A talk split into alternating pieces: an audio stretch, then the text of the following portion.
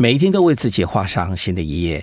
今天晚上的快乐不设限又开始了，我是主持人阿伦。今天晚上我们就来进行我们的爱情不设限。今天我们来谈一个非常有趣的话题哦。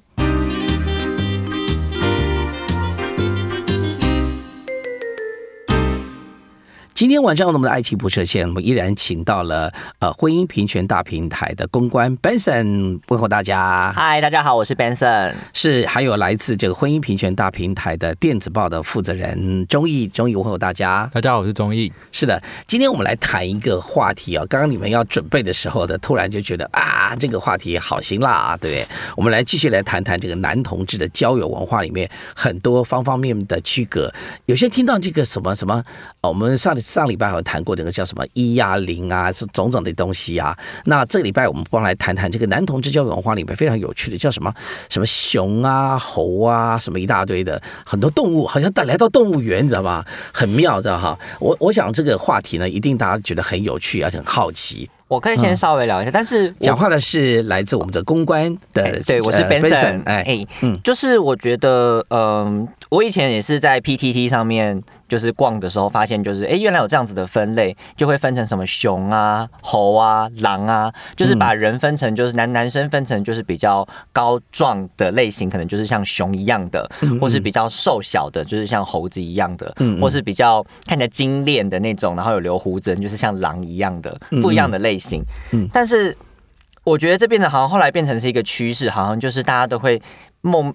变成想要变成那个样子来追求别人的时候，我自己会觉得这好像就是一个很奇怪的标签。然后人家就会问我说：“哎，你是不是猴？”因为我看起来比较瘦。然后我就会想说：“我不是猴，我是人。”因为我觉得这件事情很怪啊，为什么要把我当成一个动物？这件事情我我不能理解啦。因为我我觉得其实很多人他们可能会以这个标签作为一个。比如说在交友软体上面，他可能就会说我自己是熊，或是我喜熊，所以我喜欢熊的话，你只要是熊才能来跟我聊天，如果不是熊，不要来跟我聊天。可是我觉得这样子，应该说这有点太简单化了。可是我觉得人应该是百百种，就像异性恋，你也不会说这个人是什么。什么蛇 或者什么，比如说他样子是什么，你也不会这样说人家。我们都会用形容词说这个人阳光啊，这个人亲切邻家什么的，你也不会说用动物去分分析这样子。嗯嗯，如果以这个状态，你怎么看现在这种文化的状态对同志的影响大不大呢？其实我自己觉得好像越来越少这样子的标签，是不是也是不是也限缩了那个同志交友的困难点？因为假设啦，假设哎，假设我们两个很合，嗯，可是呢，我就是你说你是你是猴嘛，对吧？你刚刚说你是猴，那我就不喜欢猴，所以也许我们两个是对的人，那也因为这样子，我们就失去了一个很好的姻缘，是不是？我觉得比较像是一开始，因为我觉得这个是外形的形容，所以如果是已经认识，可能就比较还好。我觉得是你在认识这个人之前，你会觉得这个人。是猴，所以我就不喜欢这个类型的人，所以我就会先舍去跟这类型聊天的可能性。啊啊，他可能就会只找说我要只跟熊的人聊天啊，那他就会变成只找这些人。你知道，在异性恋里面，很多这个呃呃女生啊，都会讲说啊，什么军人我不嫁，然后什么我不嫁，那就后来还是嫁了。对，表示说，其实有时候在自己内心的抗拒的部分，其实是没有意义的。嗯，但也许对的人就是在那个你不喜欢的那群人里面。嗯，所以这种线索是不是也造成异性恋在交友上找到对的人这件事情的困难点呢？嗯，我觉得是，因为其实现在这个状况变成你好像要一个标签才有办法去辨别你喜欢什么样的东西的感觉，而不是你去认识了解后。才知道这个商品讲商品很快，就是知道这个 这个人 是不是你喜欢的类型，因为我觉得还是要认识跟知道彼此以后，才会知道你这对这个人有没有感觉嘛。你总不会说。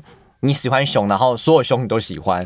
你你讲的其实也没错，你说商品也对，像你的商品对不对？我们百货公司就说，先生你要拿回去先试用一下，觉得怎么样？当然我说人当然不能试用，但是人呢要去了解啊。嗯你不去了解，不是一个猴、一个熊、一个狼或者是什么东西呢？就把这个二分法、这个二元就分对立开来，这样蛮奇怪的。嗯那这个我们的这个呃中医，你有什么想法呢？其实我觉得。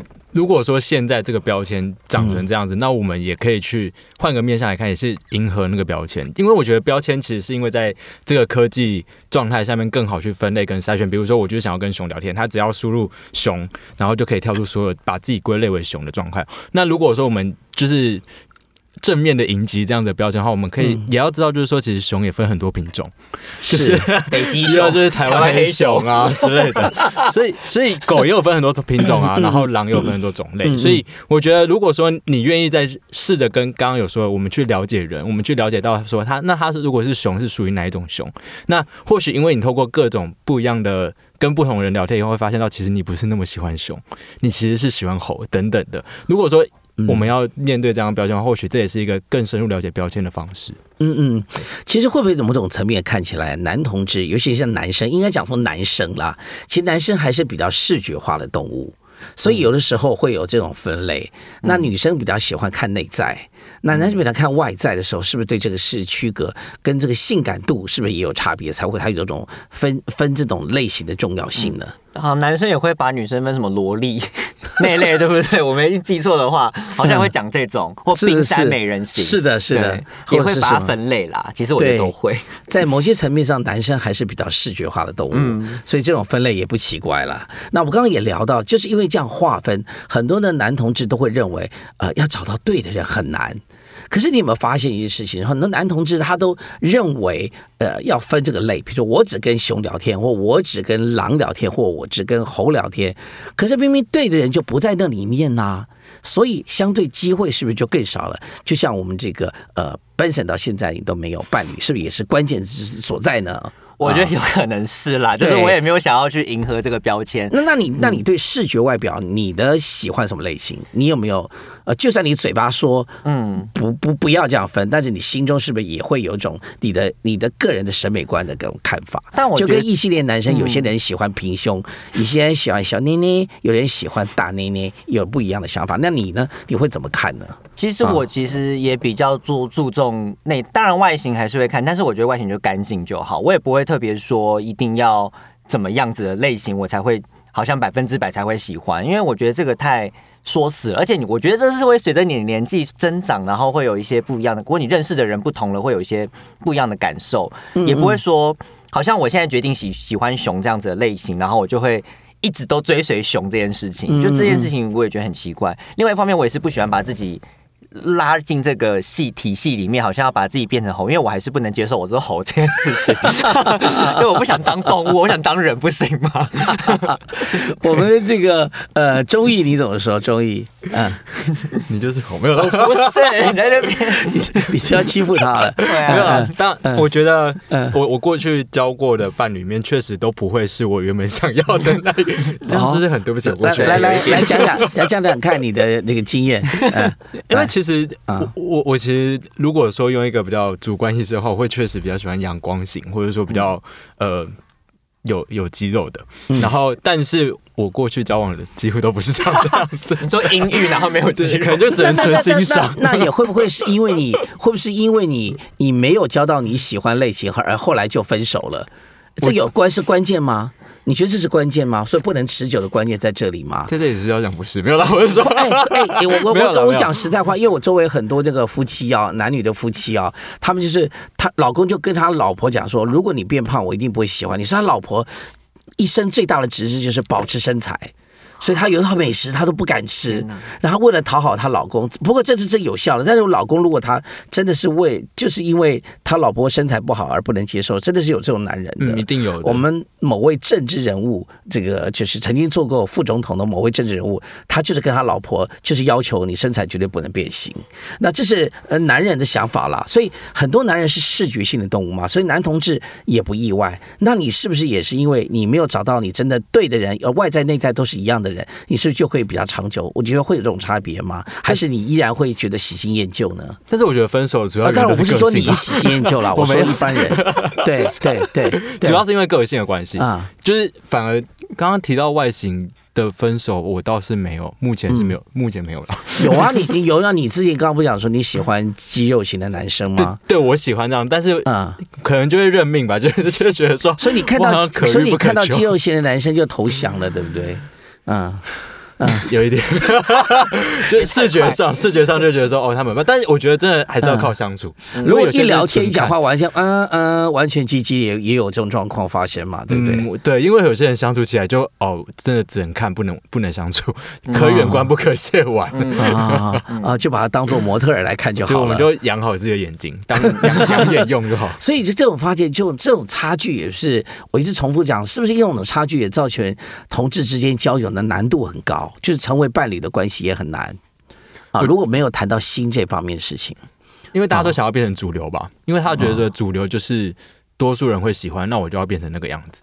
嗯嗯嗯，但很多因为这样，然后就变得很不像原本的自己。因为就像刚刚有提到，就是老公希望老婆维持这样的身材，那老婆说不定很爱美食，然后为了要维持身材就不能吃东西，是真的，是真的，也是痛苦的，是真的。对，像很多女生是为了迎合老公的需要，就是人要忍着不能吃美食。嗯，对，这是一个很大的问题。是我就离婚了，你不要乱讲话。可可是我真的觉得这样太痛苦。对啊，慢慢就是每个人他有他的选择。觉得有有有些人很多女生把老公当做天嘛，那是她的选择。我觉得。我们尊重他的选择，我尊重他的选择，所以这个事情变得很重要了。所以在这个时候，是不是因此呢？坦白讲，男同志的交友相对的困难度很高，而造成了似乎有人老是认为男同志的一夜情 （one night stand） 是普遍的，而且一直认为男同志就是会 one night stand，也会把男同志把艾滋病跟性病很多事情画成等号，认为男同志好像就是性泛滥的代表。的代名词或是等号，那这样看起来似乎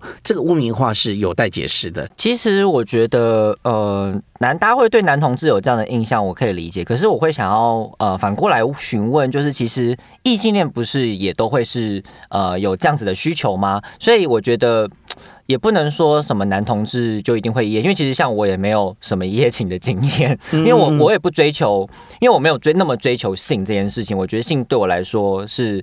应该先有爱再有性，我比较比较理解是这样的的的步骤跟顺序，所以我也不觉得要先一夜情才会再发展感情这件事情，对我来说会有点困难，所以我觉得也不是每个男同志都会想要有一夜情这件事情，只是一夜情的确是一个呃可能会在性上面得到欢愉的方式，但反过来说，其实很多异性恋他们去不管是夜店或是他们有时候认识女生的时候，他们第一。第一第一步，他们也是想要有可能要有性关系，或是也有听过很多男生他也没有所谓的呃，就是就他还还是可能会是跟很多人有发生性关系这件事情。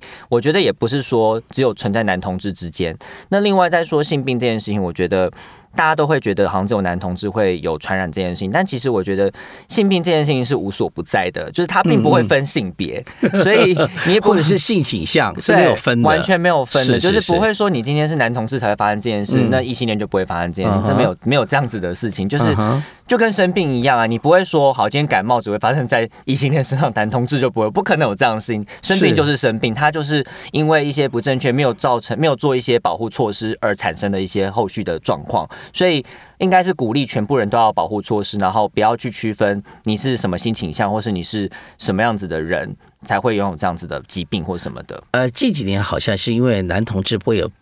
配上了所谓的艾滋的标签之后，反而男同志的推广保险套这件事情做得非常的好，是吧？嗯，对啊，呃，应该也也不能这样说，就是 我觉得 台湾同志咨询热线一直有在推广，就是大家要戴保险套这件事情。就是我觉得这件事情还是回归到一开始，就是它是不分男女的，因为我觉得有些男生其实异性恋男生，我觉得他们做的一些方式，我觉得不能理解，是他们不想要戴保险套，他们会逼女生吃避孕药。是，我觉得这是非常对女生不礼貌的一件事情，因为。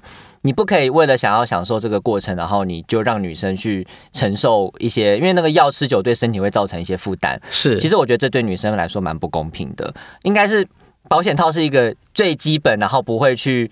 影响彼此身身体内部的一些问题的一个最简单的保护措施，我觉得这是大家最应该要去做的才对。呃，因为一般异性的男生或者一般的男生会觉得爽不爽很重要。对啊，对他们就不会管那个保险套的问题。可是其实这爽不爽有可能会把性病传染到异性恋女生身上。但是我可以告诉你，现在保险套做的很薄，对，好薄的 真的很夸张，对不对？好，所以这个理由不存在。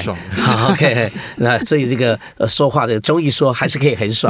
终于来说说看吧，来。但我觉得要。接续刚刚有关于性病这个部分，因为我觉得在这个整个社会的氛围下，大家都觉得说，呃，男同志容易得到艾滋病，所以可能会让男同志在性行为以后比较积极的去做一个检测。那所以说我们在检测的结果上面的话，男同志好像会比例比较高，但如果反过来看，其实是异性恋并没有去做这样的检测。嗯嗯，对对对，所以显现出来都是男同志得了艾滋病。那另外一件事就有关于保险套，其实最近才慢慢，我们过去对于保险套的概念就是节育嘛，就是不要让他们生小孩，但现在就有点就已经就是推广很好，就是说其实也可以去防治性病。那这个性病就像刚刚有说的，不是只有在同性恋里面会发生，在异性恋也会有发生。各种各种性倾向的人都会有就是性病的可能性，所以就是不管是疾病也好，或是保险套也好，我觉得都不会因为性向而有所就是改变它的定义。嗯嗯，我周围太多那个呃最近年纪轻轻的就做了呃爷爷的呃朋友啊，因为他们的小孩呢，因为因为年轻在一起。就没有戴戴保险套，可是二二十出头啷当还在大学的时候，他们就怀孕生子了。当然，有些人他经济能力是可以的，他们都互相祝福是没有问题的。可在某种层面看，你就会发现现在。这男女之间不戴保险套还存在还蛮多的这个状态耶，是不是？没错没错。像我妈就很担心我妹在大学的时候就生小孩给她抱孙子，但还好没有。现在就很鼓励他们赶快去生。